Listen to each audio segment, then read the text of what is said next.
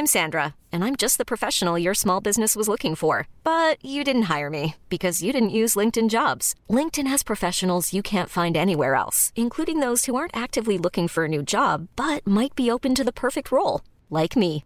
In a given month, over 70% of LinkedIn users don't visit other leading job sites. So if you're not looking on LinkedIn, you'll miss out on great candidates like Sandra. Start hiring professionals like a professional. Post your free job on linkedin.com/achieve today. Bevor es heute losgeht, du weißt sicher, was jetzt kommt, wie immer der Hinweis auf Steady. Denn mit Steady kannst du diesen Podcast finanziell unterstützen. Ein kleiner monatlicher Beitrag hilft mir und dem Team dabei, den Podcast Schritt für Schritt unabhängig zu produzieren. Jetzt unter www.im-aufzug.de informieren und UnterstützerInnen werden. So erhältst du zum Beispiel vorab Zugang zu den neuen Folgen und wirst, wenn du das möchtest, namentlich im Podcast genannt. Diese Woche geht der Dank an die UnterstützerInnen Sarah und Matti. Vielen Dank für eure Wertschätzung. Und schon geht's los. Gazelle ist nicht nur witzig und typisch deutsch, sondern hat auch jahrelange Erfahrung als Recruiterin. Und deswegen sind wir tief in ihre Leidenschaft abgetaucht. Wie können wir mehr Diversität in der Arbeitswelt schaffen und Recruiting heute besser machen? Sie erzählt mir von ihren persönlichen Erfahrungen im Job, als sie ihre Pronomen gewechselt hat und als Frau noch Bart trug. Ich fragte sie, wie authentisch die Gazelle auf TikTok ist und wir sprechen darüber, dass auch uns Gendern manchmal ziemlich schwerfällt. Ich habe Gazelle als sehr nahbare und intelligente Person erlebt, mit der eine Stunde im Aufzug wie im Flug vergangen ist und noch viel zu besprechen wird. Also, los geht's mit der Folge.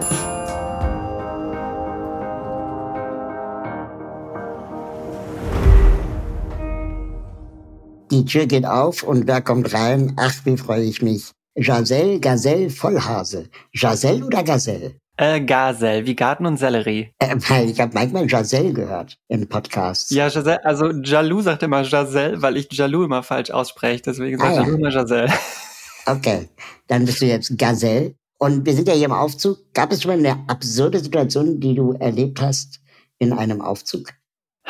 Ich kann mich gerade nicht erinnern, aber ich meine, eigentlich jedes Mal, wenn die Tür aufgeht, versuche ich da so einen kleinen Catwalk draus zu machen. Also ich habe schon ein paar Mal mit Arbeitskolleginnen, sind wir da so richtig so aus dem äh, Aufzug wie Ikonen rausgelaufen. Das zumindest auf jeden Fall, ja. Da können wir auch so einen Contest draus machen, oder? Ich finde schon, ja. Also ich meine, das ist so ein bisschen immer wie so ein Theatervorhang, finde ich, wenn der Aufzug aufgeht. Und du weißt auch nicht, was passiert manchmal. Das ist eine sehr gute Idee. Oder beim Reingehen könnte man das auch machen. Das stimmt. Aber die anderen Fahrgäste überraschen. Was ich total spannend finde an, an deiner ähm, an deiner Arbeit und an deiner Biografie. Ich habe, glaube ich, noch nie in meinem Leben mit jemandem gesprochen, ähm, die Recruiterin ist. Ach, Und ja, ganz, ganz komisch. Ich meine, ich habe auch schon verschiedene Jobs und äh, auch, auch Bewerbungsgespräche geführt, aber ich glaube, ich habe noch nie mit jemandem gesprochen, äh, der oder die Recruiterin ist. Und man liest aber im Moment so viel, wenn man auf LinkedIn unterwegs Mhm. ist, irgendwie Fachkräftemangel und, und HR ist ein großes Thema. Wir reden viel über Diversity. Und du bist seit zehn Jahren in dem Bereich unterwegs ähm, und beschäftigt sich auch mit modernen Recruiting-Formen. Ich glaube zuletzt bei äh, dem, der, der Firma Idealo. das ist korrekt, ja. Wie ist denn deiner Ansicht nach der Status quo im Recruiting? Da passt mich direkt in diese Frage. Also, ich glaube, warum erstmal Recruiting in aller Munde ist, ist natürlich auch zusammenhängend mit diesem, diesem Buzzword Fachkräftemangel und so weiter. Das ist ja nochmal, da können wir auch einen ganzen Podcast drüber sprechen. Und Recruiting ist entscheidend, weil wir die Menschen einstellen. Und es ist nicht nur so, dass wir irgendwie Unterlagen raussuchen und dann die beobachten, also uns genau anschauen und dann schauen, wen stellen wir ein, sondern inzwischen müssen wir auch selber auf die Suche gehen und ganz proaktiv anschreiben und so weiter. Und das moderne Bild der Recruiterin ist ja auch total, ist eher so fast schon Sales, ne? Und fast auch, ich komme ja selber sogar aus dem Headhunting ursprünglich und das ist so ein bisschen auch ein modernes Recruiting, würde ich sagen. Und ähm, also ich glaube, das haben schon alle verstanden, dass wir jetzt aktiv auch proaktiv auf die Suche gehen müssen. Ich glaube, es haben auch alle verstanden, dass im Recruiting da viel mehr hintersteckt als früher noch. Also eine Proaktivität und auch ein Spirit und irgendwie so eine Attitude, wenn du so möchtest. Das ist dieses Sales-Thema, was ich vorhin meinte. Aber ich glaube, was viele noch nicht sehen, ist, dass Recruiting der Hebel unter anderem ist, um für Diversität und zum Teil auch vielleicht sogar für Inklusion am Arbeitsplatz zu sorgen. Und das finde ich gerade ganz entscheidend, vor allen Dingen, wenn wir auf den vermeintlichen Fachkräftemangel. Also ich sage mal vermeintlich, weil ich denke, es hat auch ein bisschen was damit zu tun, wen wir genau suchen und wie offen wir eigentlich sind für Menschen. Aber das ist ein anderes Thema, wie gesagt. Und ich glaube, das haben noch nicht so viele verstanden, dass Recruiting da die EntscheiderInnen eigentlich sind an der Stelle. Gibt es irgendwie etwas, was total daneben ist, was aber immer noch gemacht wird im Recruiting? Ja, voll viel. Ich weiß gar nicht, wo ich da anfangen soll.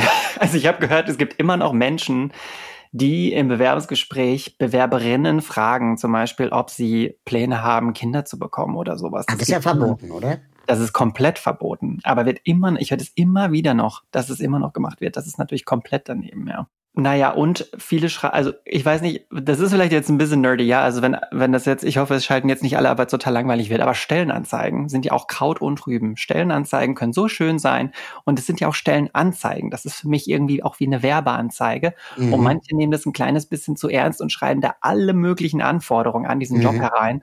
Und das schreckt eher ab. Und das finde ich auch immer schade. Also wenn ich so unkreative Anforderungsprofile lese, die eine Stellenanzeige sein wollen, das finde ich auch immer schade. Das wird auch noch viel gemacht. Ich hatte mal ein Gespräch mit äh, einer äh, jungen Frau, die äh, eine Ausbildung zur Informatikkauffrau gemacht hat und ähm, sie sehr lange damit gehadert hatte, ob sie das machen soll, weil in der Beschreibung zu diesem äh, zu der Ausbildung stand, dass man ähm, schwer schwere Geräte schleppen können soll, also Computer und Monitore. Und da sie aber eine Herzerkrankung hat, darf sie nicht schwer heben. Und ähm, dann hat quasi äh, die Agentur für Arbeit ihr davon abgeraten. Und dann hat sie diese Ausbildung aber trotzdem gemacht und stellte nach vier Jahren Ausbildung fest, oder drei, dass sie ähm, nie einen schweren Computer heben musste, weil es äh, Tablets und Laptops gibt und Smartphones mhm. und eben nicht mehr dieser Röhrenmonitor. Kann es sein, dass es einfach auch oft ein veraltete Copy-Paste-Texte sind, die man von, von ja, an Stellenanzeige zu Stellenanzeige immer weiter kopiert hat? Ja, definitiv. Also Copy-Paste. Also ich will mich auch nicht freisprechen von Copy-Paste an dieser Stelle. Also ich meine, wenn ich meine eigenen Sachen copy-paste, bin ich vielleicht auch ein bisschen auf der sicheren Seite, definitiv. Und auch so ein bisschen, also ich erlebe das immer wieder, dass die Leute ähm, noch nicht ganz sehen. Also warum muss denn diese Person jetzt diese Computer schleppen? Wieso kann das nicht eine Kollegin, ein Kollege machen, der die irgendwie einfach ein bisschen dem das leichter fällt, sowas zu tragen. So, ne? Also warum kann man nicht umschiften? Also dass man die Jobs auf die Menschen anpasst und nicht die ja, Menschen genau. auf den Job.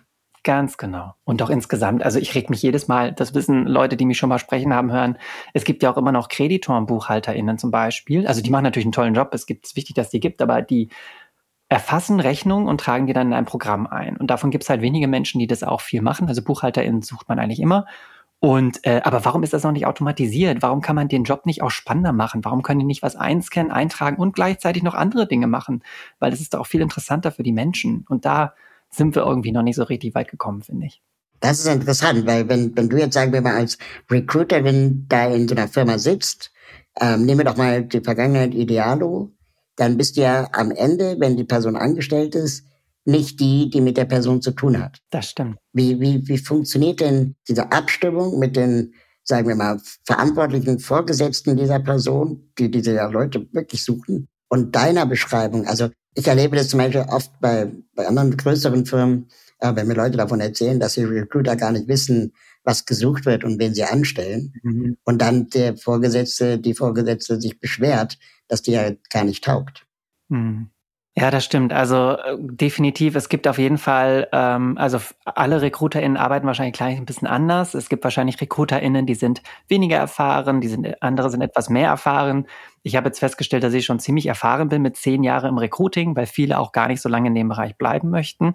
Und ich glaube, was entscheidend ist, also zum Glück durfte ich schon so viele Menschen einstellen, so viele verschiedene Professionen auch, also von PR, Marketing, Kommunikation, über Finance, Legal, Einkauf, HR, bis hin zu IT, Tech, Software, Data Engineering auf allen Leveln, also von den EinsteigerInnen bis zu den C-Leveln, bis zu der Geschäftsführung, dass ich frech genug bin, um dann auch die Fachbereiche zu challengen. Also da kommt jemand auf mich zu und sagt zum Beispiel, ich suche jemanden, der, weiß ich nicht, sich mit Sales auskennt. Ja, ich möchte einen Vertriebler, eine Vertrieblerin. So, und dann schickt er mir sein Stellenprofil und ich bin eigentlich, wenn ich gute Recruiterin bin, dafür da, das zu challengen. Ich sage erstmal so, so und so sieht der Arbeitsmarkt für Salespersonen aus. Ne? Da kann man ja auch viele Trends irgendwie ablesen online oder bei Google checken oder so. Dann kann ich sagen, okay, wen suchst du? Und dann können die Kriterien kommen und dann kann ich die Kriterien challengen. Also bist du sicher, dass man diese Software super gut wissen muss? Schon jetzt kann man die nicht lernen in den ersten paar Monaten. Ne? Also um das ein bisschen breiter zu machen. Also ich würde sagen, ein guter Recruiter, eine gute Recruiterin challenge das erstmal auf Herz und Nieren, was die Fachbereiche sich so vorstellen. Und so schafft man ja auch ein Vertrauensverhältnis und kommt dann so besser zusammen. Ähm, aber ich glaube, diese Unterhaltungen, die finden nicht immer statt oder die finden sehr mh, hm, zu harmonisch statt, vielleicht mhm. zu wenig gegenseitig gechallenged. Ich bin sehr viel auf TikTok unterwegs, ähm, aber eher so als Konsument. Und ähm, manchmal verliere ich mich dann in so in so Rabbit Holes, also ich komme da auch nicht mehr raus und stelle dann vier Stunden später fest, krass, ich habe nur vier Stunden auf TikTok verbracht. Was sind ähm, deine Rabbit Holes? Was sind die? Aktuell sind es äh, NPC-Dancer. Kennst du NPC? Also diese Leute, die so, äh, sich so bewegen und so tanzen wie äh, GTA-Figuren oder so. Ja. Und, ja. und das hört auch nicht auf. Man denkt immer, oh cool, noch einer, noch einer. Und äh, ich, keine Ahnung. Ne? Und ähm, man, jeder landet ja in seiner eigenen Bubble.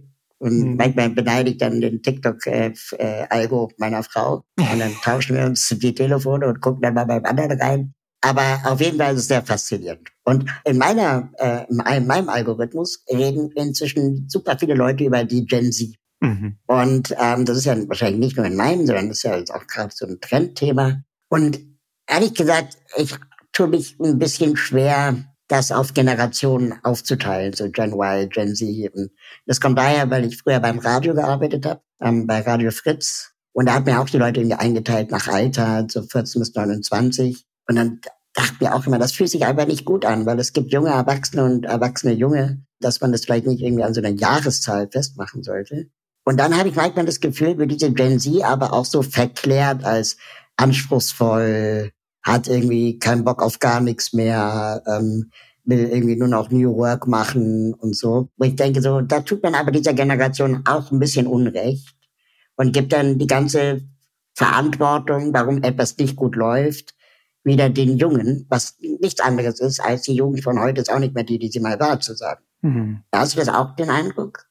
Ach, diese, das ist auch mit mein Lieblingsthema. Ich liebe das total, äh, dass du genau hier meine Lieblingsthemen ansprichst, weil das ist so, also wie ich mir da den Mund fusselig rede, natürlich auch im Recruiting. Weißt du, dass meine Lieblingsanekdote dazu ist, wir hören jetzt die Gen Z. Die Gen Z hat ähm, sehr vielfältige individuelle Vorstellungen, weil sie sich in ihrer Individualität sehr empowered fühlen, unter anderem durch TikTok. Ne? Das bedeutet, ich zum Beispiel als Transperson, ich sehe halt äh, bei TikTok andere Transpersonen, die auch stark sind, die auch zu sich stehen. Und ich möchte auch am Arbeitsplatz zu mir stehen. Das bedeutet auch, ich fordere ein, dass an meinem Arbeitsplatz bitte gegendert wird, genderinklusive Sprache genutzt wird. Ich wünsche mir womöglich eine Unisex-Toilette oder so. Vielleicht, wenn mhm. ich eine nicht-binäre Transperson bin zum Beispiel. Ich fordere das einfach ein. Das gab es früher vielleicht nicht so in der Intensität. So, dann kommen jetzt die Unternehmen und sagen, oh, es geht um alles außer Arbeiten. Ne? So ein bisschen, wie du das gerade auch formuliert hast. So manche Stimmen gibt's da ja. Ähm, und dann denke ich an vor, vor zehn Jahren, als ich in den Job eingestiegen bin und ich bin die sogenannte Generation Y da, hab, da ging es total um Work-Life-Balance. Ne? Da hieß es dann so, ja, wir hätten gerne einen guten Ausgleich zwischen Arbeit und Freizeit. Und da haben auch schon alle aufgeschrieben und gesagt, nee, nee, nee, nee, nee, ihr wollt ja alle nur nicht arbeiten. So, und jetzt heutzutage sind wir doch alle ziemlich dankbar für die Work-Life-Balance, die die Gen Y eingefordert hat. Und bei der Gen Z, denke ich, ist es einfach pluralistischer. Ich glaube, dass die Herausforderung ist und deswegen fühlen sich viele RecruiterInnen und viele Unternehmenschefs auch so ein bisschen überwältigt, da ist einfach jetzt eine Menge verschiedener Themen und ähm, wir können nicht allen gleichzeitig gerecht werden. Das ist auch im Unternehmenskontext schwierig und herausfordernd. Da braucht man ein bisschen Geduld und ein bisschen ein paar Gespräche. Ähm, aber ich sehe das schon und ich finde es auch ganz gut, dass die das alles so einfordern.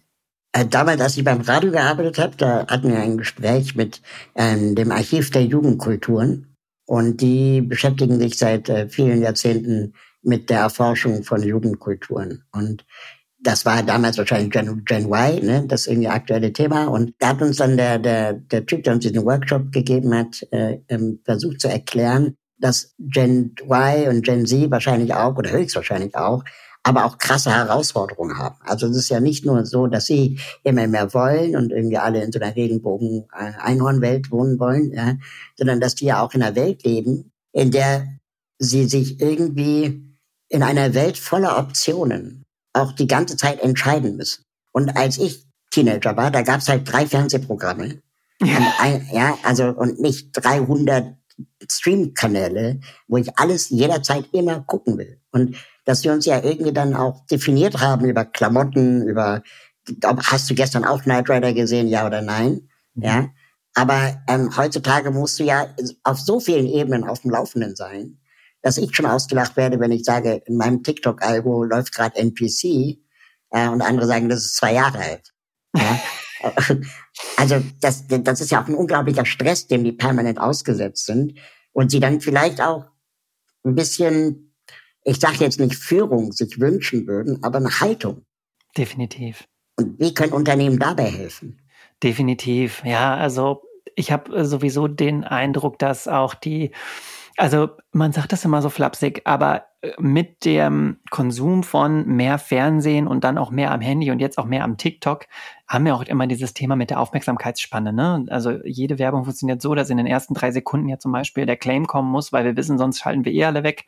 Und auch bei den TikToks, da wird ja innerhalb von Mikrosekunden entschieden, wie ich das jetzt sehen oder nicht. Und ich denke, das müssen wir auch mit einbeziehen.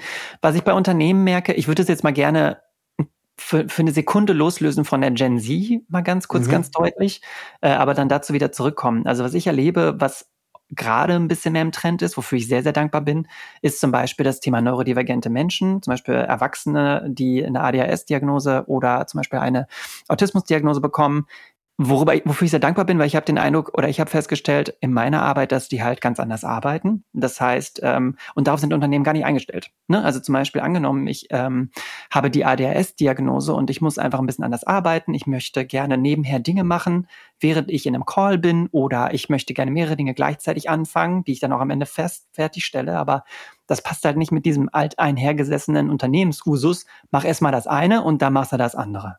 Ne, das mhm. passt einfach nicht zusammen. Oder auch in Calls, diese Etikette, äh, wie du bist nebenher am Stricken, das ist doch unhöflich oder so. Ne? Das gilt es alles neu zu denken. Wenn ich mir jetzt denke, jetzt kommt die Gen Z, die irgendwie auch ein bisschen, ich versuche das jetzt mal, ich will das gar nicht wertend sagen, mir fällt jetzt kein nicht wertendes Wort ein, aber die auch so ein bisschen überwältigt sind selber. Wie fangen wir die ein? Ich glaube, das funktioniert nur mit so ein bisschen individuell hinschauen, was braucht diese eine Person auch wieder.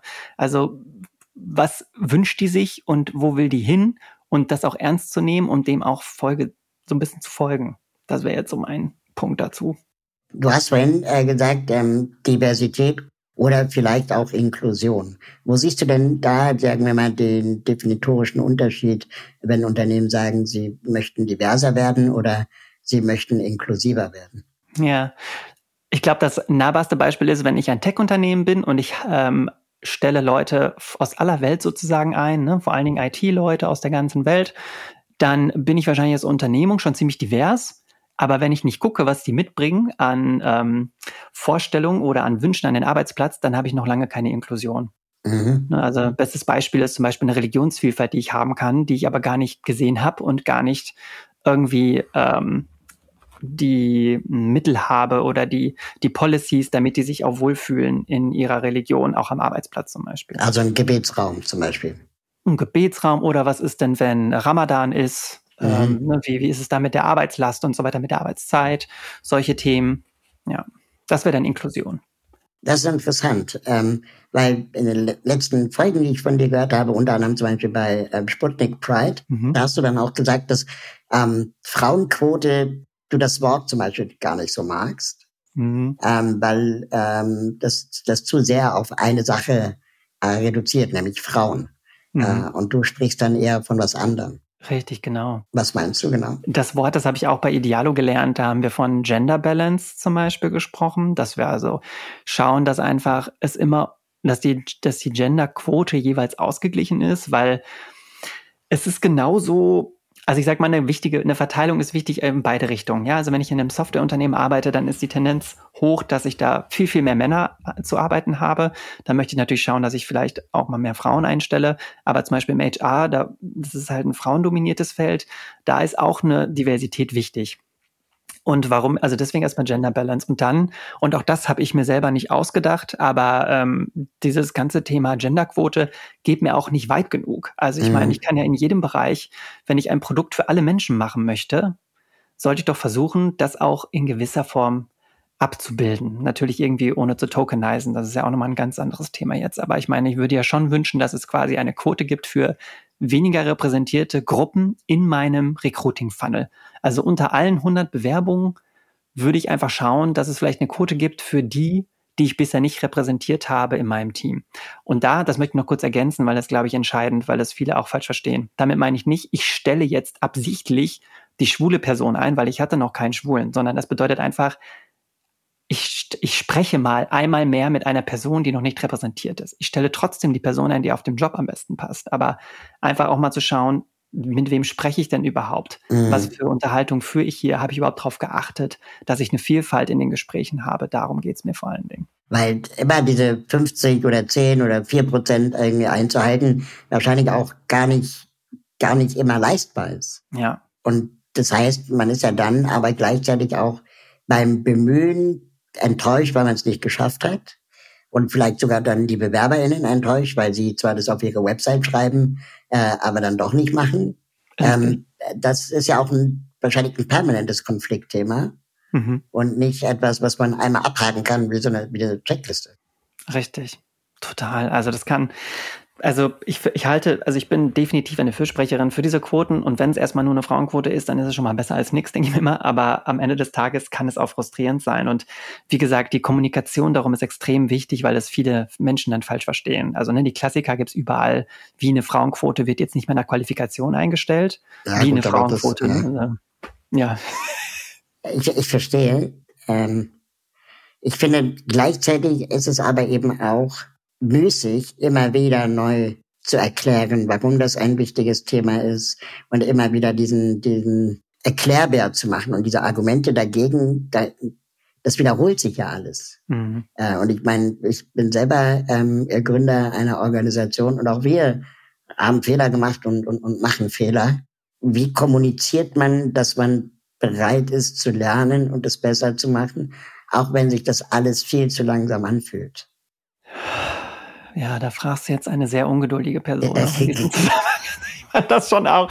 Also ich bin schon total stolz, was wir als Gruppe zum Beispiel bei meinem letzten Arbeitgeber geleistet haben im Bereich Diversität und Inklusion. Aber auch ich habe ein paar Mal gedacht, so mein Gott, das muss doch jetzt schneller gehen. Die Unterhaltung habe ich doch schon dreimal gehabt mit dir. So, also ich meine, ich denke, wir haben das schon verstanden und jetzt haben wir es doch noch nicht verstanden.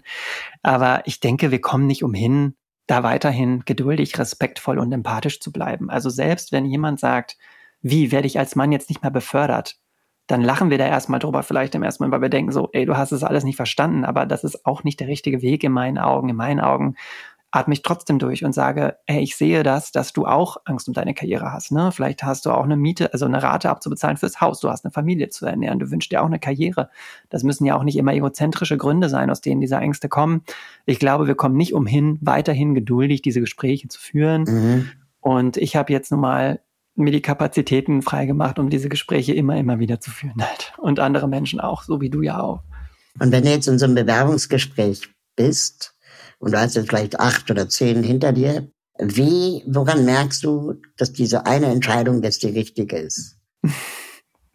ist es so ein Bauchgefühl oder ist es ganz rational? Also, das ist mein aller, allerliebstes Thema, weil ich wünsche mir nämlich, und das ist was, was unter RecruiterInnen definitiv zum Teil noch nicht überall klar ist, dass Recruiting kein Bauchgefühl-Ding sein sollte. Recruiting sollte ein möglichst fairer, möglichst standardisierter Prozess sein. Und das bedeutet nicht, dass da die Menschlichkeit fehlen muss, aber das bedeutet, dass man genau drauf schaut, was wir hier suchen und was die Person erfüllt und wo die Potenziale vielleicht liegen. Beispiel. Mhm. Ich kenne das zum Beispiel so, dass oder ich höre jetzt immer wieder, dass die Leute sagen, ach gut, dass Covid jetzt vorbei ist, jetzt können wir die Gespräche wieder face-to-face -face führen. Mhm. Und warum das schön ist, die Gespräche face-to-face -face zu führen, das weiß ich auf jeden Fall.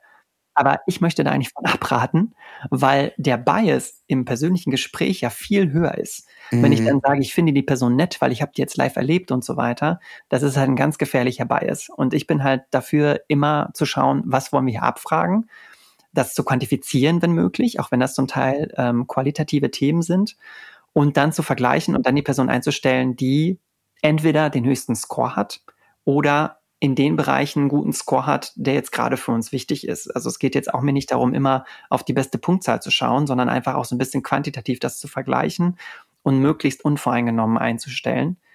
Ähm, Wenngleich, das ist vielleicht auch noch interessant in diesem Zusammenhang, das scheint sich zu widersprechen, das spielt aber auch miteinander ein. Ich halte zum Beispiel nicht so viel von anonymen Bewerbungen. Wollte ich gerade fragen. Ja, oder? Das, ich ja. dachte auch, zieht sich gerade so an. Ich glaube, das ergibt Sinn in den Bereichen, in denen wir ohnehin vielleicht diverse BewerberInnen haben. Ähm, ich weiß nicht, wo das sein kann. Vielleicht im Einzelhandel womöglich, kann ich mir vorstellen. Ähm, oder in anderen Bereichen, da gibt es vielleicht schon diverse Bewerbungen. Aber gerade so in diesem akademisierten Corporate-Umfeld, wo die Demografie sowieso relativ einseitig ist an Bewerbungen, da gehen keine anonymen Bewerbungen, weil dann übersehen wir die Faktoren, die strukturell benachteiligt sind. Beispiel. Studien zeigen uns, Frauen stellen sich im CV nicht so gut dar wie Männer. Wenn wir das jetzt ausblenden in den CVs, dann sehen wir da, dass, hm, ich sag mal, Männer-CVs sich super gut darstellen und in Frauen-CVs, die sind da nicht so gut dargestellt und dann auf einmal laden wir nur die Männer ein. So, oder wenn mhm. wir zum mhm. Beispiel Personen aus, ähm, die aus dem Hin den Hintergrund haben, der finanziell nicht so gut gestärkt ist, dann sehen wir, dass die halt bei Edeka arbeiten mussten an der Kasse, um überhaupt durchs Studium zu kommen. Die konnten sich nicht leisten, ein schlecht bezahltes Praktikum oder ein gar nicht bezahltes Praktikum mhm. was zu machen oder umzuziehen oder ins Ausland zu gehen. Da haben wir dann auch eine Benachteiligung. Und es gibt halt Möglichkeiten wie so Software-Tests oder man kann ja auch einfach mal mit allen mal sprechen oder vorab Auswahltests oder so, die kann man machen, um Potenziale zu entdecken zum Beispiel. Das wäre mir an der Stelle mal wichtig zu betonen, ja. Ja, oder wenn man Kinder hat, ne? Das ist ja dann wahrscheinlich auch ja. etwas, was dann eher die, die, die Frau dann sich in den CV schreibt als Lücke oder nicht Lücke, aber als fehlende Jahreszahl, weil da einfach zwischen zwei Jobs einfach eine Lücke ist. Ähm, und Männer hätten einfach durchgearbeitet. Ja, richtig. Ja. Interessant. Ich selber ähm, bin bei den Sozialhelden äh, Gründer ähm, und da haben wir ein Projekt, das heißt äh, Job inklusive. Mhm. Und ähm, da geht es um das Thema behinderte Menschen am allgemeinen Arbeitsmarkt außerhalb von Werkstätten. Und äh, wir stellen uns immer wieder die Frage, wie kann es eigentlich sein, dass auf der einen Seite behinderte Menschen uns sagen, sie haben hunderte Bewerbungen geschrieben und wurden nicht ein einziges Mal eingeladen. Und gleichzeitig Unternehmen sagen, ähm, ja, wir würden ja einstellen, aber es bewirbt sich niemand. Irgendwo muss ja so eine Art schwarzes Loch sein. Äh, und das dann irgendwie landet, ne? also bei der Post im Lager oder keine Ahnung. Ähm, äh, und äh, eine Theorie, die wir haben, ist, dass ganz oft äh, zum Beispiel der Bewerbungsprozess gar nicht barrierefrei war. Also wenn du blind bist und musst ein PDF irgendwo hochladen, kannst du schon daran scheitern. Ähm, habt ihr bei, bei Idealo so ein Verfahren gehabt, dass man auch alternative Wege hatte, sich zu bewerben? Außer über dieses Schema F? Ich befürchte, da kann ich gerade gar nicht so viel zu sagen. Ich war in der Gruppe, in der wir ähm, grundsätzlich daran gearbeitet haben, den Bewerbungsprozess barrierefreier zu machen auf allen Ebenen. Und ich weiß, dass da auch zuletzt dran gearbeitet wurde. Aber ich befürchte, ich kann da gerade nicht mit Lösungen glänzen. Eher nur mit dem, mit dem Leid, das du vorher meintest. Hä, wo sind die alle? Wieso bewirbt sich niemand? Und das war wohl ein Phänomen, das ich, äh, von dem ich gehört habe und das ich gesehen habe, ja. Und was wäre deine, deine Erklärung? Wo sind die alle? Also ich glaube, es liegt definitiv an fehlenden kreativen Lösungen für ein barrierefreies Bewerbungssystem. Wir haben mhm. halt dieses, ne, wir freuen uns jetzt, dass es per PDF geht und dann machen wir sowas wie, ja, ja, es geht auch per LinkedIn, aber dann haben wir immer noch nicht die Lösung für Menschen mit einer Sehbehinderung, wie du es eben zum Beispiel meintest, mhm. oder? Auch die Herangehensweise ist halt auch so, ich habe auch festgestellt, dass zum Teil RekruterInnen so ein bisschen hadern, ähm, das, an das Thema zu gehen, weil sie sagen, ja, aber hier zum Beispiel, da äh, lässt sich die Tür nicht automatisch öffnen oder hier, da müssen wir den ganzen mhm. Arbeitsplatz umändern, weil wir eventuell Menschen mit einer Sehbehinderung einstellen wollen. Und ich denke mir so, ja, aber es gibt auch andere Behinderungen, es gibt auch unsichtbare Behinderungen, also es gibt halt unterschiedliche Sachen und die Leute sollen sich doch alle erstmal bitte bewerben und dann können wir doch schauen, wie wir da Lösungen finden. So und wenn man mal einen Arbeitsplatz umrüstet, das ist doch auch dann auch schon mal gemacht und dann auch für vielleicht auch andere Menschen gut. Und also ich weiß gar nicht, da braucht der Vorteil jetzt nicht aufzählen, aber es wird halt so ein bisschen, die Leute tun sich schwer so. Die behindern hm. sich ein bisschen selbst auch, ja. Du hast gerade Vorteil gesagt. Ähm, womit ich mich schwer tue, ist, dass wir manchmal gerade in dieser Social Media Welt, wo wir uns alle dann damit brüsten, wie vogue und divers und vielfältig wir sind, wir finde ich auch das Thema Diversität und Inklusion verklären als eben dieses Regenbogen-Einhornland, wo alles super ist. Und wir Inklusion eigentlich nur dann machen oder Diversität nur dann machen, wenn sie cool ist und auch was bringt. Aber wir reden meiner Meinung nach zu wenig dann über natürlich auch die entstehenden Reibungen. Weil wenn vielfältige Menschen an einem Ort sind, zusammen, Männer, Frauen, äh, queere, trans Menschen, behinderte Menschen, Menschen mit Migrationshintergrund, da, alle, da gibt es ja auch kulturelle, äh, sagen wir mal, Auseinandersetzungen, die nicht automatisch Streit bedeuten müssen, aber eben die Bereitschaft, das auch äh, auszuhalten. Und mhm. äh, darüber, finde ich, reden wir immer viel zu wenig. Wir, reden immer nur von diesem Jahr und die sind dann effizienter und kreativer und so. Und ehrlich gesagt, I doubt it. Und ich will auch nicht der behinderte Mensch sein, der die Firma kreativer macht. Und auch nicht nur dann gewollt sein. Ich mhm. möchte genauso das Recht haben, ein fauler Angestellter zu sein, der Dienst nach Vorschrift macht. Und nicht nur die, die Bereicher, sagen wir mal so. Ja. Siehst du das auch so, dass es so ein bisschen so verklärt wird als, als ja, Modethema? Definitiv. Und wenn ich mir was wünsche, also angenommen, ich würde jetzt noch im Unternehmenskontext äh, für Diversität und Inklusion arbeiten, würde ich mir wahrscheinlich dafür einsetzen, erstmal das Wording zu ändern, wie man das immer so gut macht in einer guten Marketingstrategie, weil da haben wir uns den Mund fusselig geredet und jetzt ist Diversität, wie du gesagt hast, irgendwas Schillerndes, Buntes, Schönes, was irgendwie voll im Trend ist. Dabei ist es auch nicht neu. Ne? Ich meine, eigentlich arbeiten wir ja schon länger auch daran, irgendwie international einzustellen oder auch so ein bisschen vielfältig einzustellen, grundsätzlich, auch wenn sich das jetzt natürlich schön intensiviert hat. Und die Gespräche fehlen total. Ja, so ein bisschen der Anschluss. Also ich habe eben gesagt, Recruiting ist da ein Schlüsselmoment. Ein weiterer wichtiger Moment sind die, in vielen Unternehmen heißt das HR-Business-PartnerInnen, also die quasi in die Bereiche gehen und da nochmal konkret ähm, Entwicklungspfade vorgeben und so weiter, weil was passiert ist, und das kenne ich auch aus Bereichen, da wird dann eine Frau eingestellt, vielleicht ist es so, das ist dann vielleicht die einzige Frau, dann ist es vielleicht noch die einzige Frau, die nicht Deutsch spricht in dem Team und das, hat, das ist, habe ich auch erlebt, das ist vielleicht die einzige Frau of Color, die dann zu mir kommt und sagt, hier versteht mich niemand.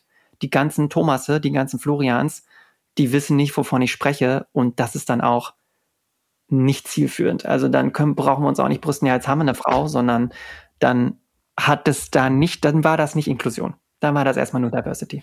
Und was, was, was macht man dann äh, im, besten Fall? Also man arbeitet dann mit den Florians und Thomassen daran, wie sie ihr, ihr Mindset ändern? Also das fühlt sich ja auch oft lehrmeisterhaft an, oder?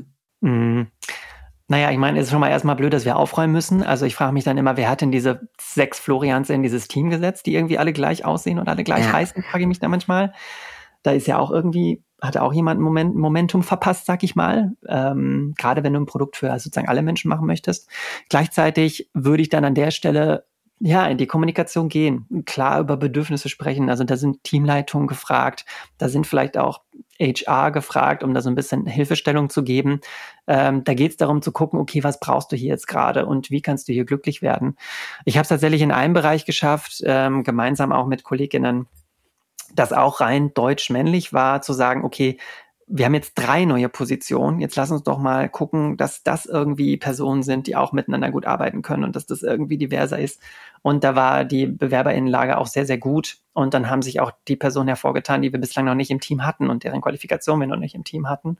Und dann waren es dann auch äh, insgesamt, ich glaube, dann drei Frauen gleich auf einen Schlag dazu. Kann ich manchmal gar nicht glauben, dass es sich so entwickelt hat. Und dann, so kann es funktionieren. Die haben sich dann untereinander. Aber wenn du halt nur eine tokenized Person in diesem Team hast, mhm. das ist halt uncool.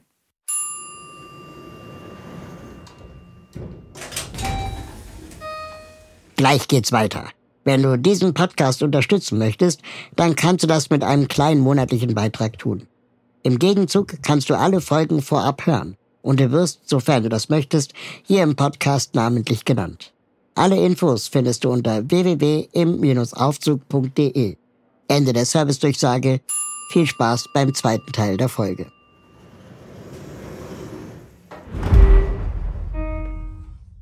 Was ich total interessant fand in dem Podcast, ähm, hast du von von der Pipeline gesprochen, die ähm, letztendlich, also ne, der, da wo man Leute quasi sucht oder da wo die Leute herkommen, die man ähm, One size fits all seems like a good idea for clothes until you try them on. Same goes for healthcare. That's why United Healthcare offers flexible, budget-friendly coverage for medical, vision, dental, and more. Learn more at uh1.com. BewerberInnen dann einlädt. Also geht man an eine Hochschule oder geht man, keine Ahnung was, auf eine Jobmesse, das sind dann die, die Pipelines. Ähm, wie machen wir denn die Pipeline diverser? Da gibt's verschiedene Hebel. Also, ne, ich meine, wir können ja zum Beispiel auch im Marketing schauen, angenommen, wir haben uns eine Quote gesetzt. Ja, angenommen, wir haben gesagt, wir möchten ähm, gerne mehr Frauen einstellen. Wir haben massiven Überhang zum Beispiel an Männern. Dann können wir ja sagen, unser Employer Branding, das Marketing für unsere Unternehmensmarke, kann sich ja jetzt erstmal in eine andere Richtung entwickeln. Es gibt ja Tech-Messen für Frauen zum Beispiel. Oder wir können einfach mal die Stimmen aus unserer Unternehmung amplifyen. Also das ist ja auch dieses Thema mit Imposter und Frauen, um mal bei diesem mhm. Beispiel zu bleiben. Ja, also wer möchte denn gerne Speaker sein bei Messen? Da gibt es viele Männer, die sich vielleicht hervortun, wobei ich jetzt auch hier nicht sagen will, dass alle Rampensäue sind, sondern es geht halt darum, na, manche sind halt Manche stehen gerne im Mittelpunkt, andere weniger, aber tendenziell würde ich dann zum Beispiel die Frauen im Unternehmen einfach mal proaktiver ansprechen und mal fragen, so hast du da Lust zu? Auch hier, Achtung, bitte nicht tokenisen und dann nur immer die Frauen hinschicken, sondern einfach mal proaktiver gucken, welche Potenziale habe ich hier, die nicht auf mich zukommen, sondern die ich ein bisschen finden und aktivieren muss, zum Beispiel. Ähm, und dann gibt es natürlich auch Kniffe wie diese Stellenanzeigen-Thematik. Also ich meine, wie viele ähm, selber, denke ich, BewerberInnen ähm, verschrecken, weil da einfach zu viele Dinge drinstehen, die ausschließen. Das kann Sprache sein, das kann Qualifikation sein, das kann dieses Kistenheben-Thema sein. Muss es da wirklich drin sein? Und wenn ich das Gefühl habe, dass es zum Beispiel äh, eine Stelle, auf der sich demografisch immer nur die gleiche Person bewirbt, das kann man ja sehen, dann würde ich das einfach mal abändern und würde es mal erweitern und anderswo posten auch vielleicht. Hast du einen Tipp, wo man BewerberInnen mit Behinderung finden oder suchen würde? Weil das ist so eine Frage, die uns die ganze Zeit gestellt wird. Und, und wir sagen dann, naja, es gibt ähm, ähm, ganz oft Tage der offenen Tür bei Berufsbildungswerken ähm, oder äh, man kann auch explizit, dass man nicht nur reinschreiben, welche Behinderung bei gleicher bevorzugt, sondern dass man dann eben auch, wie du sagst, ne, mit äh, Employer Branding Leute im gleichen Team, die vielleicht schon diese Merkmale haben, äh, ähm, als Beispiele ähm, äh, zeigen äh, in der Anzeige oder auf der Website. Ähm, hast du sonst noch Tipps? Also ich meine, wir haben mal die private Plattform MyAbility ausprobiert. Das mhm. war ein total schöner Austausch. Das hat für unsere Berufsbilder, glaube ich, nicht so hundertprozentig funktioniert. Ähm, aber es gibt natürlich auch verschiedene Plattformen, die jetzt gerade verstärkt sich dafür einsetzen oder das so ein bisschen acceleraten wollen. Also, dass man halt da zusammenkommt als Arbeitgeber und ArbeitnehmerInnen. Und dann hatte ich dann das Thema bei irgendwann eine Kollegin abgegeben, deswegen kann ich mich da jetzt nicht mehr so zu äußern. Aber es gab auf jeden Fall noch eine andere Aktivität oder ein, ach ja, genau, es gibt auch so Programme wie Inclupreneur ähm, die quasi auch in die Unternehmung mhm. gehen und dann sich das auch anschauen, so was können wir hier machen, ähm, wo steht ihr gerade in eurem Recruiting, wie können wir das inklusiver und barrierefreier gestalten. Mhm. Das hatten wir probiert. Ich kann gerade nicht von den Erfolgen so richtig sprechen, leider, es tut mir leid, aber äh, das sind so Themen, die wir probiert haben. Wird denn deiner Meinung nach die Recruiting-Welt besser oder eher schlechter? Oder werden Unternehmer wirklich, Unternehmen wirklich diverser? Oder ist es eher so ein Marketing-Ding, dass, äh, wo alle hoffen, dass es bald wieder vorbei, die, die sagen wir mal einfach, also der alte weiße Mann hofft, hoffentlich der Trend bald vorbei. Ja, ich befürchte, das ist es auch in vielen Fällen. Also ich habe den Eindruck, dass also immer wieder, wenn also ich äh, habe ja, wir haben ja wirklich als Gruppe, als Diversity und Inclusion Gruppe in meiner Empfindung echt viel gemacht, aber es war mir natürlich immer persönlich nicht so wirklich genug. Ich wollte immer noch mehr und wollte es noch mehr schaffen und hatte das Gefühl, wir vergessen da Dinge und haben verschiedene Gespräche nicht geführt. Und dann höre ich mich um und spreche mit anderen Diversitäts- und Inclusion-Beauftragte. Und ähm, bei denen geht's dann, denen geht's dann genauso oder die sind noch mal weniger weit. Ähm, also ich glaube, in Deutschland hinken wir da massiv hinterher, das zu verstehen, dass das wichtig ist und die Potenziale da zu sehen.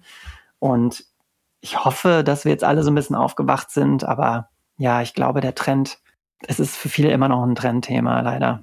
Ich hatte von äh, ein paar äh, Ausgaben einmal Felix Lobrecht hier zu Gast im hm. Aufzug. Und äh, der ist ja streitbare äh, Person, gar keine Frage. Aber er hat äh, eine Sache gesagt, die mich wirklich äh, zum Nachdenken gebracht hat. Und er hat gesagt, dass ähm, er glaubt, dass ganz viele Diskriminierungsformen ihren Ursprung im Klassismus haben.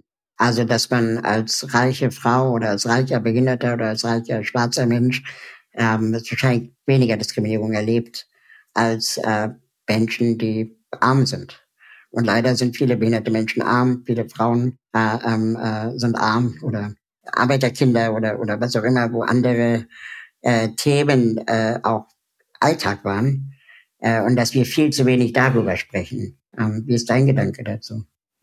Also finde ich an sich einen total spannenden Gedanken. Da sind ja auch viele, viele Gedanken stimmig und schlüssig. Und das bedingt sich ja auch leider, das sehen wir auch quasi dieses Multidimensionale, also eine Frau verdient tendenziell weniger oder wer ist von Armut betroffen, das sind halt auch bestimmte Menschengruppen, die womöglich sowieso mehrfach marginalisiert sind, mehrfach betroffen sind. Ähm, Finde ich spannend. Ich bin jetzt unsicher, was uns das so bringt, weil ich halte es auch für wichtig, dass wir die einzelnen Diskriminierungen trotzdem sehen. Ne? Also, dass es trotzdem, man kann auch reich sein und trotzdem natürlich diskriminiert werden, was halt überhaupt nicht okay ist.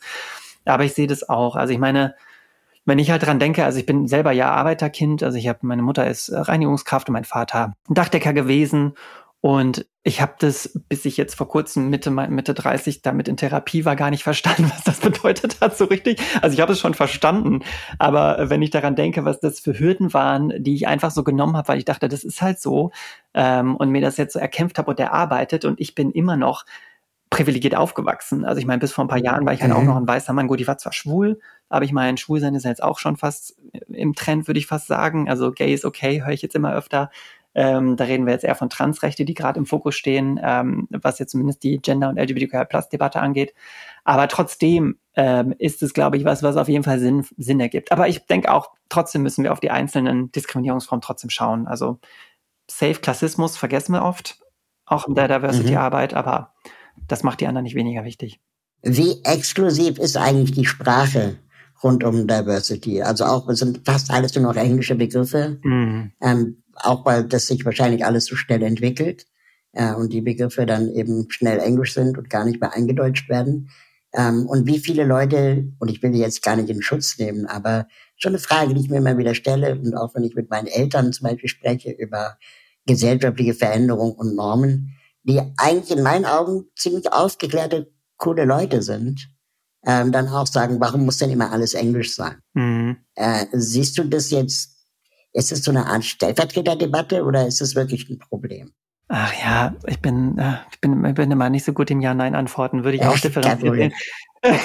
also ich finde, also völlig valider Punkt, wie oft ich das denke, gerade jetzt auch, wenn wir so in der Interviewsituation sind, jetzt äh, schmeiße ich die ganze Zeit dieses Thema Marginalisierung, Diversität, Inklusion und so weiter, auch das können ja schon Sprachbarrieren sein, wo viele das gar nicht mehr folgen können, was es bedeutet. Und ähm, die andere Seite ist aber, dass ich auch nicht mehr so gerne das mag, wenn die Leute sagen, ich bin zu alt für TikTok, zu alt, das zu verstehen und das ist ja alles so englisch. Ich denk so, wir sagen ja auch Software, wir sagen auch iPhone, wir sagen auch, weißt du, so dann kann man auch POC sagen. So, ne? Mhm. Also ich meine, äh, man kann auch Gender sagen. So, das, das ist ja alles jetzt nicht so, als wäre das irgendwie Zungen äh, Zungenakrobatik äh, in der deutschen Sprache oder so, sondern es ist auch ein bisschen so ein Mindset-Thema, ob man da Lust hat. Manchmal habe ich das Gefühl, wenn ähm, es um Themen geht, die die überhaupt nicht in der eigenen Lebensrealität ist und man überhaupt nicht mit den Leuten in Kontakt, in Kontakt kam ähm, und auch keine Freundin hat oder so, dann ist die Hürde umso größer, die gefühlte Hürde. Mhm. Weiß ich, wie nimmst du das denn wahr?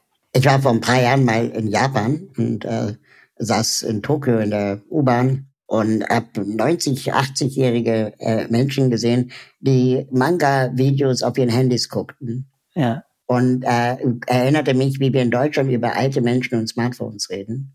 Äh, dass sie große Tasten brauchen und möglichst wenig Funktionen. Und du denkst so, nee, das ist auch schon ein Mindset-Ding.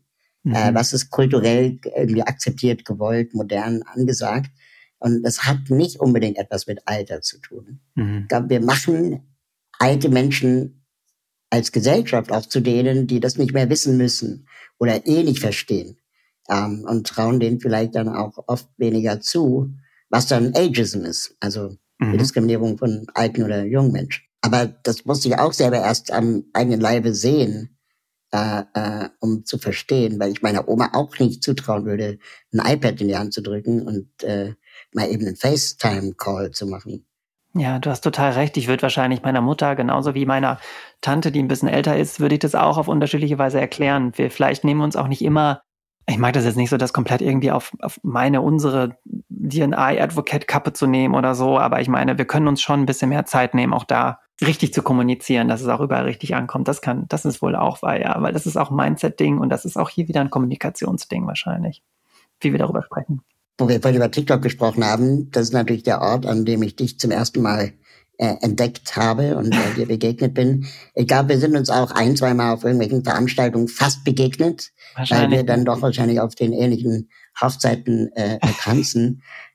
ähm, aber ähm, gleichzeitig frage ich mich, also ich finde ja TikTok unfassbar anstrengend. Mhm. Also das zu produzieren vor allem. Mhm. Deswegen bin ich eher so der, der Konsument ähm, und bin eher so der Instagrammer, der, der Karren macht, als Videos produziert. Aber trotzdem ist es ja Arbeit. Das ist ja ein, bist Content Creatorin jetzt und hast deinen Job bei, bei als Recruiterin aufgegeben. Also ist für dich jetzt ein Fulltime-Job. Mhm. Wie viel Gazelle steckt in dein Social Media äh, Leben ähm, und wie viel auch nicht?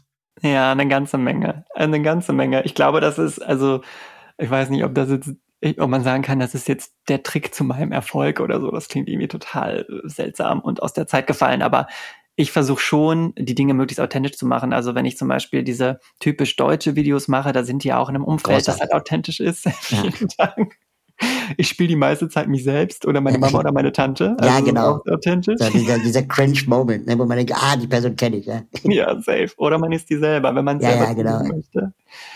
Und wenn ich halt über meine Transition erzähle, ähm, dann ist es auch so, wie ich das sage.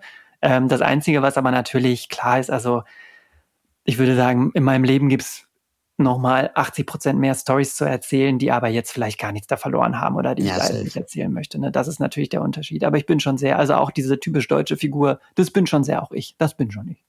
Aber bist du jetzt die, die, die Berufstrans-Person? also ich, be bezeichne mich manchmal scherzhaft als der Berufsbehinderte, ähm, der ich eigentlich nie werden wollte.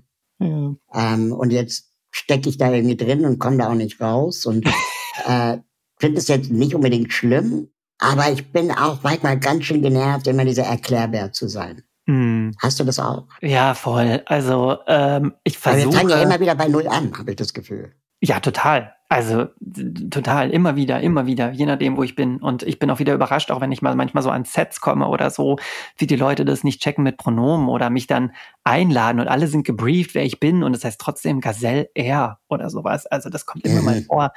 Und ich denke immer so, hä? Ich dachte, es ist klar, dass ich trans bin. Das ist doch in meinem Content so. Das steht mir nahezu auf der Stirn geschrieben. Ähm, aber ich finde, also ich nehme, ich nehme das gerade noch so wahr, dankenswerterweise, dass die Leute mich vor allen Dingen durch diese typisch deutsche Video, durch meine Comedy kennen ähm, wofür ich sehr dankbar bin und dann im Nachhinein zu sehen, was ich sonst noch für Stories mache. Also zum Beispiel habe ich vorher auch schon sehr viel zum Transsein aufgeklärt. Das hatte wenige Views und erst seit ich jetzt quasi auch diese deutsche Videos mache und die Leute mich besser kennen, interessieren sie mich, interessieren sie sich auch mehr für meine Personal Story. Ähm, gleichsam bin ich aber auch gerne die Trans-Vorzeigequoten-Ikonin, die, die, wie das mir manche Leute mal in die Kommentare schreiben, weil ich natürlich auch total zum, Teil total sauer bin, wie wenig Repräsentation es überhaupt gibt im Fernsehen mhm. oder sonst wo und vor allen Dingen auch Repräsentation von Transfrauen, die wie ich vielleicht ähm, nicht so sehr passing sind, also wo man manchmal so denkt, so, na so richtig, also ist es jetzt eine Frau? Ich bin mir nicht 100% sicher, also so, ähm, die nicht so stereotypisch vielleicht ist. Ich würde es mal so vorsichtig formulieren. Ähm, und deswegen bin ich froh, dass ich das sein darf, auch gemeinsam auch ja mit meiner Partnerperson Jalou. Ich bin jetzt in den letzten Jahren immer mehr zu der Erkenntnis gekommen, dass vielleicht Aufklärung auch nicht der einzige oder vielleicht sogar nicht der richtige Weg ist, äh, um eine Gesellschaft äh, äh zu, zu verändern, weil, wie gesagt, wir fangen immer wieder von vorne an und ich finde unter diesem, wir müssen die Leute erst aufklären oder wir müssen die Ängste äh, ähm, äh, abbauen, da wird ja niemals die, die Königin oder der König der Transmenschen kommen oder der behinderten Menschen kommen und sagen, hoho, jetzt haben wir alle genug aufgeklärt, jetzt können wir weitermachen. Das wird ja nie passieren. Das heißt, es ist ja so eine Art Hinhalteargument, um jetzt bloß nichts real verändern zu müssen. Mhm. Und ich glaube, viel wichtiger als diese Aufklärung auf Social Media ist die Begegnung. Mhm. Also die Tatsache, dass du auf einer Recruiting-Messe sprichst, die die ZuschauerInnen äh, in die Situation bringt, sich jetzt zu entscheiden, gehe ich, weil ich dich ertrage, oder halte ich es aus und merke, ist gar nicht so schlimm. Hm. Ähm, um es jetzt mal überspitzt zu sagen. Ja. Und da, dass wir ihnen auch gar nicht mehr diese, diesen, diesen Raum geben sollten, sich darüber Gedanken zu machen, es aufklären zu lassen oder äh, ähm, oh, ich bin aber unsicher. Halt es einfach mal aus. Einfach kurz aushalten. Ja. Ich glaube, da kämen wir weiter. Wenn die Busfahrerin schwarz ist, hat der, hat der Nazi jederzeit die Freiheit, diesen Bus nicht zu nehmen. Aber irgendwann wird er auch an sein Ziel kommen wollen. Mhm. Und dann ist der Schmerz vielleicht größer, dass er es dann vielleicht einfach macht. Also ich übertreibe das jetzt mal, ne? aber nur so kommen wir weiter. Ich kann doch nicht alle Nazis aufklären, dass schwarze Menschen auch Busfahrerinnen sein können. Ja, da bin ich voll bei dir. Und das ist ja auch was, wofür ich zum Teil sehr viel Kritik bekomme, wohinter ich aber nach wie vor stehe. Ich habe gesagt, als ich realisiert habe, okay, na gut, ich bin eine Transfrau. Ne? Das ist ja auch ein sehr schmerzhafter Prozess. Ich wollte das nicht unbedingt einsehen. Ich wollte es nicht sein. Ich habe das ja versucht zu verdrängen. Das ist so typisch für so die, die ich sag mal, die eigene Transdiagnostik. Ähm, aber irgendwann habe ich das für mich eingestanden und dann habe ich es nicht eingesehen, dass ich mich jetzt verstecken muss, bis ich perfekt wie eine Frau aussehe und dann wiederkomme und dann akzeptieren mich alle. Sondern ich habe gesagt, ihr müsst jetzt alle durch.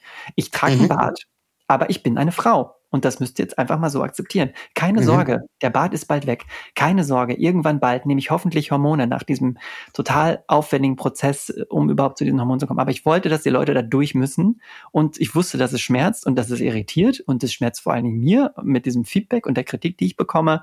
Aber diese, ich, das ist nicht immer, das ist nicht ganz die Begegnung, die du gerade, von der du gerade gesprochen hast, aber eine ähnliche Begegnung. Zumindest sind sie mir dann online begegnet und haben sich gewundert, so, was ist das denn für eine Person? Und ich wollte, dass sie das genau miterleben. Auch am mhm. Arbeitsplatz war mir das mhm. wichtig. Ich war eine Frau, aber hatte halt noch ein Bart und das war dann einfach so. So, mhm. ich sage jetzt nicht erst, ich bin eine Frau, wenn der Bart weg ist. Das mache ich dann nur für euch, weil ich weiß mhm. ja jetzt schon, dass ich eine Frau bin. Ja. Das ist total interessant. Ähm, nutzt du trotzdem manchmal den, den, den, den Moment des Passings, also dass du sagen kannst, okay, du hast jetzt gerade keinen Bock auf Debatten, du kleidest dich jetzt einfach wie, wie ein Mann, äh, um, um einfach jetzt hier mit, durch den Flughafen zu kommen, ja, um jetzt mal überspitzt zu sagen, ähm, oder, oder gehst du jedes Mal in diese Konfrontation rein? Nee, ich gehe schon jedes Mal. Also äh, das ist halt, das Ding ist, wenn ich dann halt versuche, dieses Mail-Passing dahin zurückzugehen, dann ist die Konfrontation mit mir selbst zu schwierig. Mhm, also man mhm. muss sich vorstellen, dass jedes ja, Mal, wenn ich wenn ich wieder in so eine Männerrolle gehe, dann fühle ich mich extrem unwohl mit mir selber und das fühlt ja. sich ganz seltsam an. Das Einzige, was passiert ist, was ich mir nicht nehmen lassen will, ist ähm, ein fester Händedruck. Den habe ich gelernt, als ich als Mann im Anzug gearbeitet habe, weil ja. der schafft gleich Respekt. Ich will ja. mir auch nicht nehmen lassen, meine stärkere, vielleicht etwas tiefere Bühnenstimme. Also ich habe mhm. jetzt nicht vor, eine total stereotypisch zarte, in Anführungszeichen, Frauenstimme auf einmal irgendwie so affektiert zu lernen, sondern ich bleibe bei meiner starken Bühnenstimme, wenn ich auf der Bühne stehe. Solche Dinge, die lasse ich mir nicht leben. Die lasse ich mir nicht nehmen. Aber so ein Passing rückwärts ist leider auch schmerzhaft. Also da muss ich jetzt durch, geradeaus. Ja, total nachvollziehbar. Ähm, ich frage mich manchmal, also man sieht mir ja meine Behinderung an. Das heißt, ich kann mich auf den Kopf stellen und bin trotzdem behindert so. Bin ich halt behindert auf dem Kopf, so, aber es ist halt, es löst das Problem nicht. Das heißt, ich kenne diese Option gar nicht, äh, mal zu pasten oder so zu tun. Aber ich kenne viele Menschen mit chronischen Erkrankungen zum Beispiel, die dann aber eher sagen, bevor sie jetzt wieder diese ganze Batterie von Argumenten erzählen, ähm, dass sie dann einfach sagen, nee, alles okay. Dabei stimmt das nicht. Das ist auch schlimm, toxisch irgendwie. Aber Total. Ich hatte neulich noch, du hast voll recht, das ist auch ein total wichtiges Thema. Neulich war ich unten am Mülleimer und dann kam, und das sind so Mülleimer, die so ein bisschen rausgestellt sind von unserem Grundstück, sag ich mal, äh, von diesem Mehrfamilienhausgrundstück. Und dann kam eine Person und der Hund lief so zu den Mülltonnen rein. Die Person kam hinterher und dann meinte sie, kamen wir auf einmal so ins Gespräch ganz random. Und dann meinte sie so, ja, und äh, wie hat sie das noch gemeint? Sie meinte ja, du bist ja, äh, du bist ja ein junger Mann. Also du bist mhm. doch ein junger Mann, oder? Und in dem Moment hatte ich halt nur Haare nicht gemacht. Ich hatte halt so einen Pulli an, so einen Sweater. Äh, man sah jetzt vielleicht auch keine Oberweite, nix und so. Und dann ist schon manchmal für mich der Moment so, erkläre ich ihr jetzt, dass ich eine Transfrau bin in der mhm, Transition? Mhm, genau. Oder lasse ich es einfach stehen? Und in dem Moment hatte ich die Kapazitäten nicht für dieses Gespräch und habe dann einfach gesagt, ja, ja, ja, das ist richtig. Äh, was auch schmerzhaft ist irgendwie, ne, wie du es auch gerade meintest. Aber ja.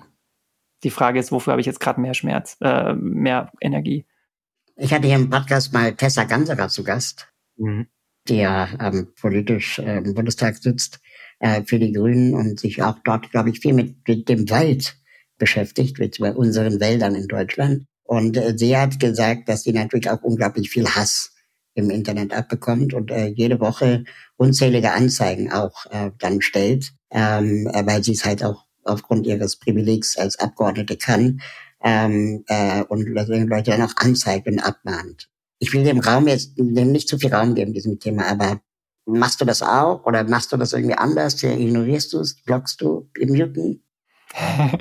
Also man sagt ja auch immer, don't feed, don't give the haters free promotion. Ne? Ja. Also den, den HaterInnen nicht irgendwie umsonst noch Promo geben oder Werbung für die Werbung machen. Deswegen versuche ich das weitestgehend eigentlich zu ignorieren. Äh, manchmal gibt's so, manchmal sehe ich, da kommt jetzt konkreter Hate und wenn ich dann denke, da könnte eventuell Kritik hinterstecken, dann schicke ich das an Freundinnen, frage, ob die die Kapazitäten haben, sich das anzugucken, ob das jetzt nur Hate ist oder ob da Kritik hintersteckt, weil Kritik mhm. ist super wichtig. Also das muss, möchte ich auch unbedingt dringend weiter lernen. Ich werde auch nicht alles richtig machen online, schon gar nicht in Social Media, da werde ich immer noch weiter lernen. Aber das ist mir wichtig, der Unterschied. Und das andere, gucke ich weg. Also wenn ich jetzt jeden Kommentar melden würde, also ich denke, Tessa wird da ganz andere Kaliber bekommen und Briefe und Post und sowas alles. Ähm, wenn ich jetzt jeden Kommentar melden würde, das wäre, also da bräuchte ich, glaube ich, direkt noch Angestellte, ja, die das machen so. Auch in den DMs bei Instagram, also das mache ich nicht. Und dann äh, war Georgine Kellermann auch zu Gast.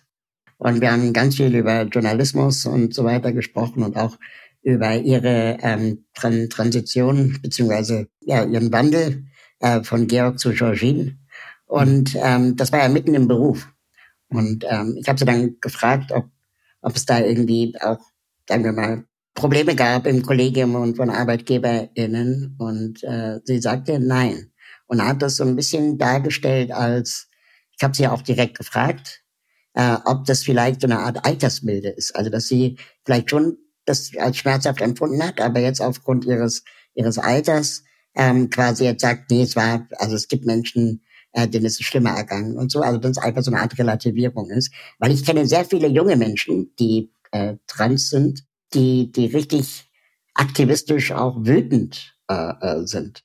Mhm. Wie, wie erlebst du das? Siehst du dich dazwischen oder eher zu einer Seite hingezogen?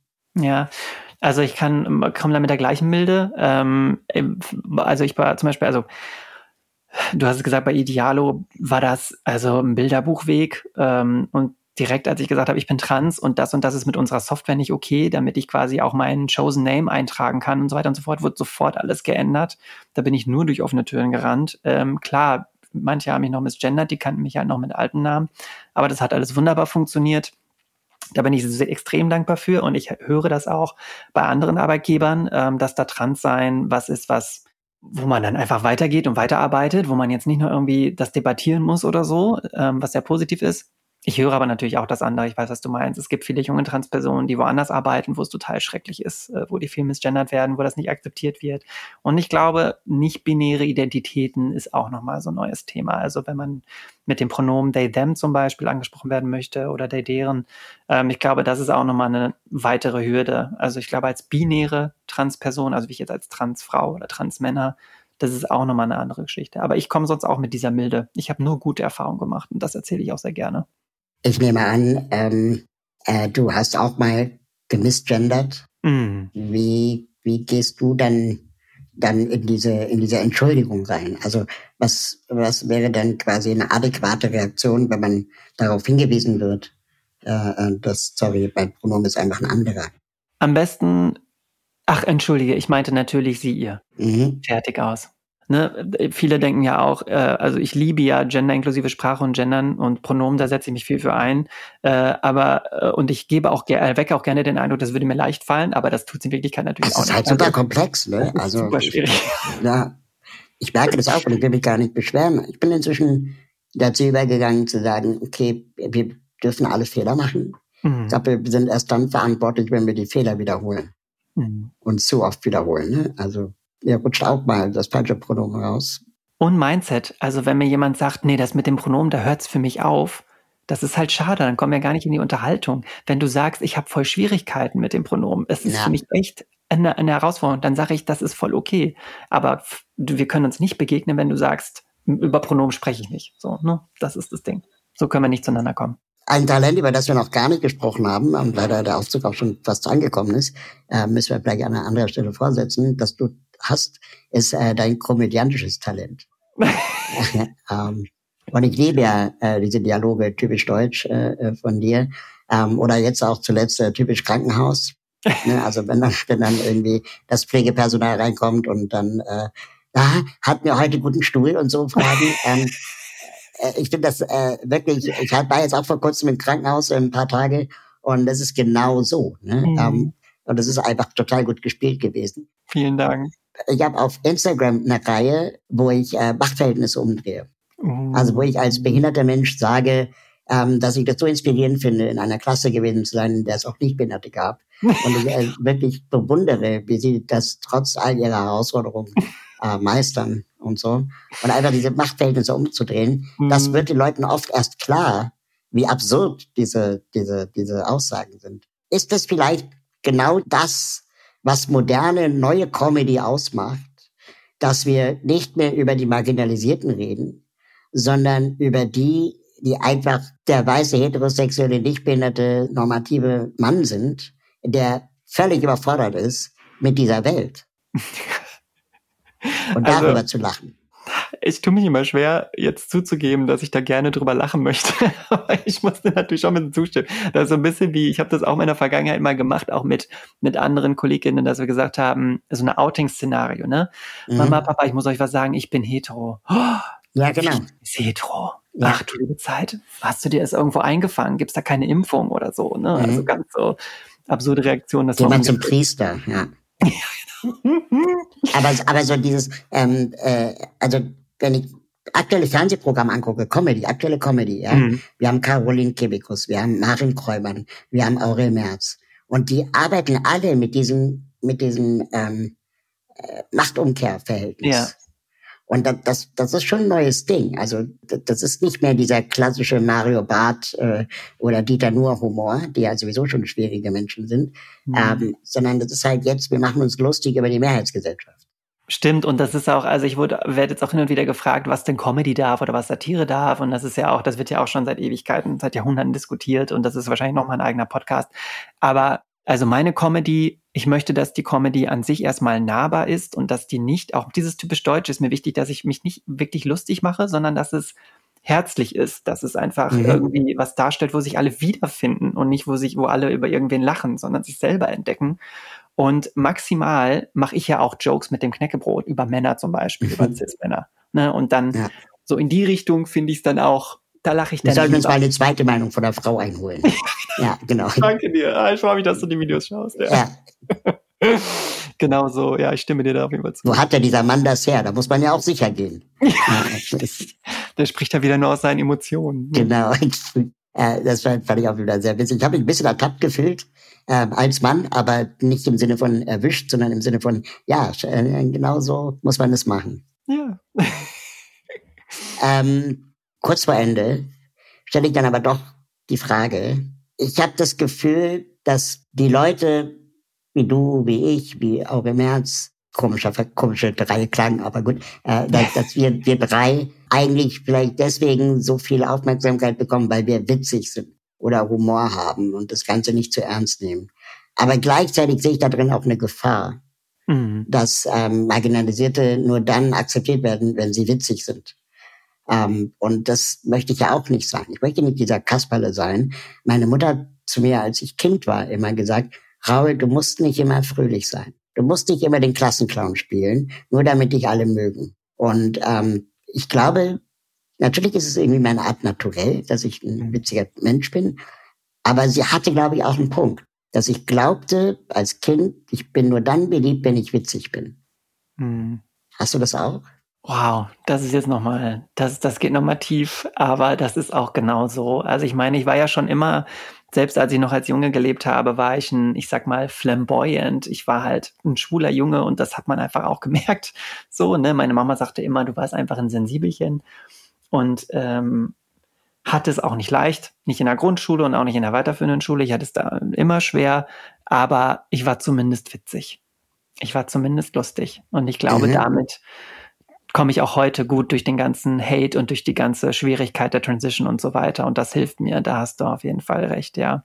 Das ist auch ein bisschen dann kritisch, weil es gibt natürlich auch genau wie du sagst, äh, dann vielleicht auch Menschen mit anderen Talenten, die dann nicht witzig sind, die sich dann nicht so beliebt machen oder die einfach lauter sind, die auch mehr aus ihrem aus ihrer Wut sprechen. Genau, die dann als angry gelesen werden oder wütend. Richtig, was aber ja genauso valide sein muss und was genauso gehört werden muss, auch an sich, wie ich finde. Ähm, klar, das ist schon kritisch, aber für mich ganz persönlich hast du auf jeden Fall genau richtig getroffen. Also das ist auch für mich ein bisschen Coping. Gibt es ähm, jetzt zum Ende eine Organisation, die du kennst, die du unseren HörerInnen empfehlen würdest, mit der man sich mal auseinandersetzen kann, ähm, die du gut findest, für die du dich vielleicht sogar auch einsetzt, äh, der man spenden könnte? Also ich finde, es gibt da verschiedene. Ich bin immer eine Freundin davon, so ein bisschen das zu nehmen, was einem persönlich am nächsten ist oder was dem eigenen Umfeld am nächsten ist. Ähm, was mir jetzt on top of my head einfällt, ist zum Beispiel Casa Qua, die sich in Berlin dafür einsetzen, dass Transmenschen, die keinen so einfachen Zugang zu ärztlicher Versorgung, TherapeutInnen und äh, Endokrinologinnen haben, ähm, so ein bisschen unterstützen bei der Hormonersatztherapie, dass die an Hormone mhm. kommen und bei ihrer Transition helfen. Das sind vor allen Dingen Trans Kids of Color, weil ne, das ist auch immer so ein Thema. Also ich meine, Jalou und ich sind jetzt sehr beliebt und sehr groß und so weiter. Wir sind aber immer noch die großen Transpersonen, die weiß sind. Also und ich, es gibt so viele talentierte Trans People of Color. So, wo sind die? Da, da möchte ich noch gerne mehr von sehen. Also Casa Kua, die engagieren sich da zum Beispiel ähm, und kümmern sich um diese Trans Kids, was ich richtig krass finde, richtig gut.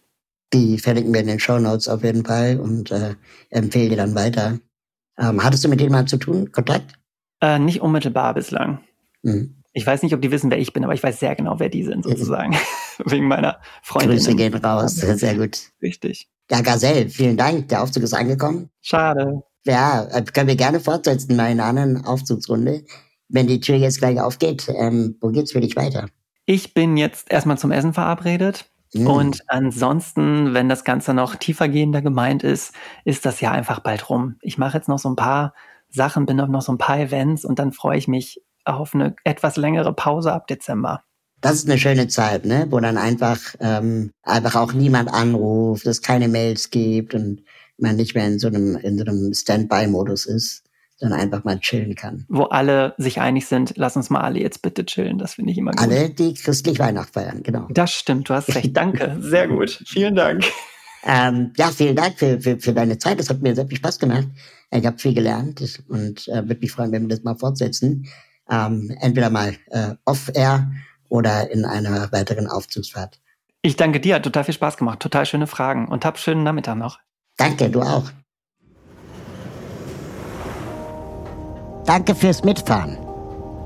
Wenn ihr mögt und euch diese Folge Spaß gemacht hat, bewertet diese Folge bei Apple Podcast, Spotify oder wo auch immer ihr zuhört. Alle Links zur Folge sowie die Menschen, die mich bei diesem Podcast unterstützen, findet ihr in den Show Notes. Schaut da gerne mal rein.